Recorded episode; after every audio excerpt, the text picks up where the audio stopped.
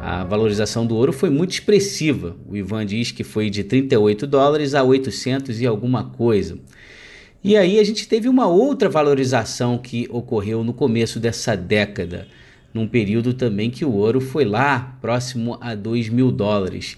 E tem muita gente especulando, né? Tem gente até como o Jim Rickards o, e outros conhecidos no mercado internacional como Gold Bugs, pessoas que acreditam que o ouro pode se valorizar muito. Alguns acham que pode ir para 4 mil dólares, 10 mil dólares até.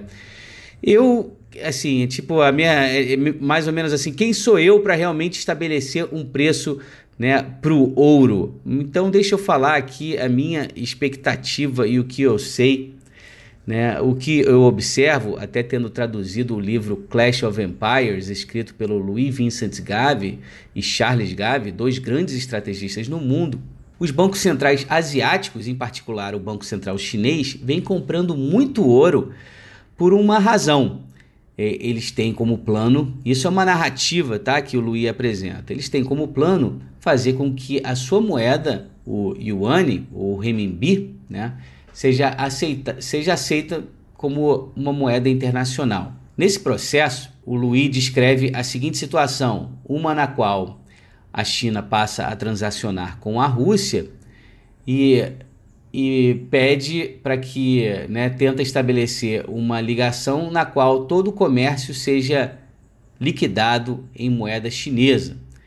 E aí os russos, para atenuar, para fazer com que os russos fiquem mais tranquilos, os chineses passariam a fazer uma certa uma espécie de promessa na qual a sua moeda oscilaria dentro de um determinado range, e essa a sua moeda passaria a, a, a ter uma certa correlação mais forte com o preço do ouro. Para isso você precisa de ter reservas. E isso era algo que vinha ocorrendo nos últimos, eu acho que dois anos.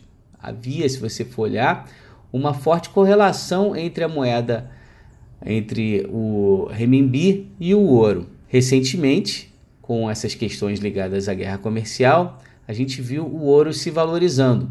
Eu, ao ouvir né, o Charles Gave e o Louis Vincent Gave, eu não estou muito convencido que o ouro deva subir bastante. Eu não acho. Até mesmo na nossa série aqui, o grupo do 1%, a gente já teve ouro em carteira e não tem nesse momento. Embora, se tivéssemos né, nessas últimas semanas, Teria sido algo com certeza que contribuiria para uma melhor performance, mas não foi o caso. Mas eu afirmo isso porque, né, primeiro que o ouro é um ativo que ele não rende nada, né, um ativo que está ali, né, é fora o, ele não tem um uso industrial, ele é utilizado como joia, ele não paga dividendo, ele não tem cupons, ele não paga juros, ele é visto como uma reserva de valor. Então, por isso, ele tem normalmente um carregamento é, de, de custo, né, o custo de carregar uma posição em ouro, é um carregamento que é normalmente negativo.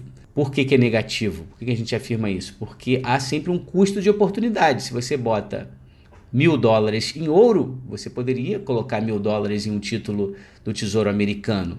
Então você está abrindo mão daquele rendimento para ter um rendimento em ouro. Só que agora, com as taxas de juros caindo e indo para a esfera, indo para o território negativo, o ouro passa né, a, a, a uma percepção de que o ouro, que o carregamento seria mais interessante. Então hoje quem está comprando ouro está comprando de uma forma um tanto especulativa, e não tem nada de errado em especular, de que o sistema monetário atual, esse calcado em moedas fiduciárias, ele está em crise e essa crise tende a se agravar. E o ouro pode ser algo que, que, que venha a ser utilizado futuramente como, como, como uma, né, como a de fato desempenhando essa função de reserva de valor.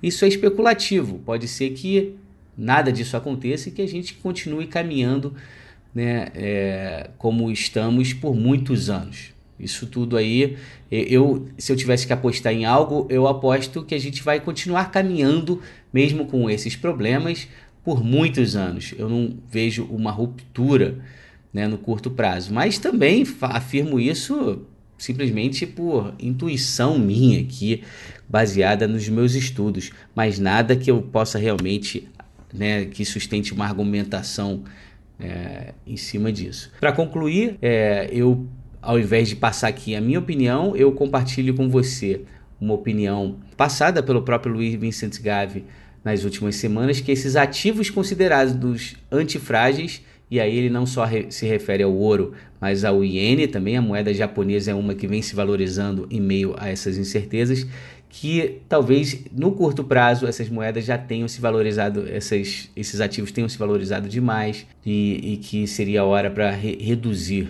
a exposição desses ativos. Então é isso. Espero ter ajudado. Muito obrigado aí pela atenção. Grande abraço.